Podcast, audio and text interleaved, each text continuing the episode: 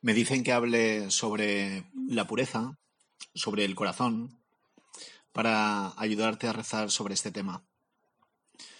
En mi experiencia de sacerdote estoy aprendiendo muchas cosas y una de ellas tiene que ver con esto, que lo mejor que tiene cada persona es su corazón, que lo que más le gusta a Dios de nosotros es nuestro corazón y lo que el demonio trata continuamente es de estropear el corazón de las personas.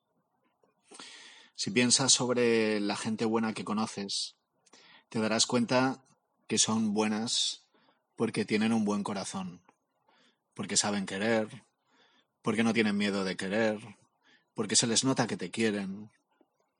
Y eso los hace atractivos o atractivas, no externamente, sino por dentro. Su personalidad te atrae, atrae a la gente, son, son bellos por dentro. Me gusta su compañía, me dan confianza, porque saben mirar a los ojos, porque son lo que ves. Y podría contarte más cosas, pero ¿sabes una cosa? No son ellos, es Jesús en ellos lo que estás viendo. Al menos es lo que pienso yo. Es el reflejo de Jesús, las, como las cualidades de Jesús que ellos han sabido o han tenido el, el don de saber incorporar. Fíjate, por ejemplo, en María Magdalena. Estos días hemos recordado por la pasión y resurrección de Jesús en esta Semana Santa. María Magdalena ha aparecido en momentos decisivos de Jesús. De, pues la muerte de Jesús en el Calvario era una de las que estaban y luego fue la, la primera en ver a Jesús resucitado. Bueno, se volvió loca porque, bueno, loca, porque Jesús encontró, cuando, cuando conoció a Jesús, encontró en él alguien que no la señalaba, que no la usaba, que no la condenaba. Encontró, sin esperarlo, a lo mejor ni siquiera se imaginaba que existiera este tipo de personas, ¿no? En cambio ella, en Jesús encontró un hombre que la comprendió y la amó tal como era.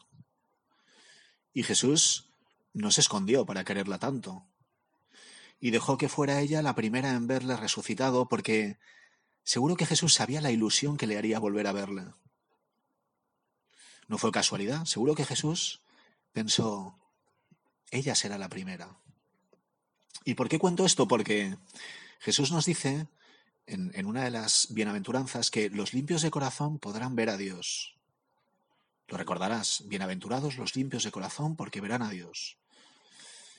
Y eso es precisamente lo que quiere evitar el demonio a toda costa. Claro, el demonio nos conoce y sabe cuáles son las reglas del juego y sabe dónde, qué teclas tocar.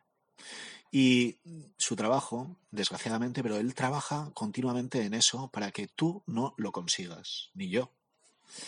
Y no solo eso, sino que además te desanimes, que pienses que es imposible, que te castigues la cabeza pensando que eres un miserable, que has vuelto a caer en lo mismo, y otra vez te dice, no te engañes, no lo vas a conseguir, eres un miserable, nadie se va a enterar, nadie te ve, no te confieses de estas cosas.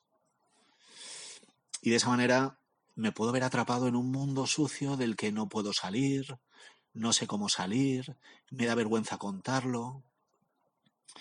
Y se te olvida que, bueno, se te olvida, y se, se me puede olvidar cómo me ve Dios. Y se me olvida que soy buena persona, que Dios me quiere un montón, que como tú María Magdalena es de las personas preferidas de Jesús porque ella necesita misericordia y a él le encanta ser misericordioso. Pues que la experiencia de misericordia es uno de los mejores regalos que tenemos los hombres. Dios no ha venido, bueno, lo dice Jesús en el Evangelio también, ¿no? Yo no he venido para, para, para los justos, he venido para los pecadores. Los justos no necesitan conversión.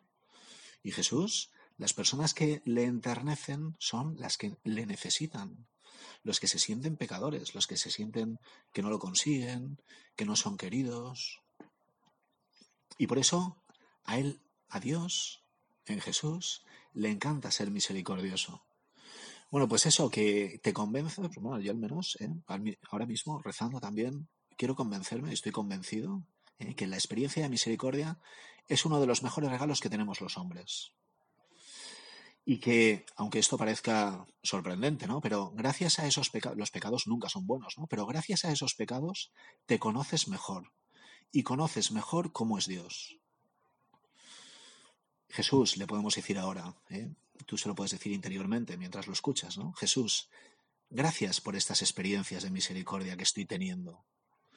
Jesús, no quiero dejarme estropear el corazón con cosas sucias.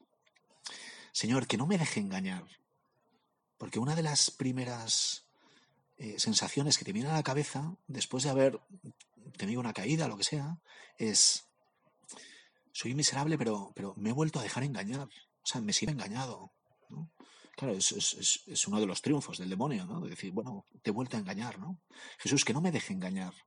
Y sobre todo, que nunca me, case de, eh, nunca me canse de intentarlo.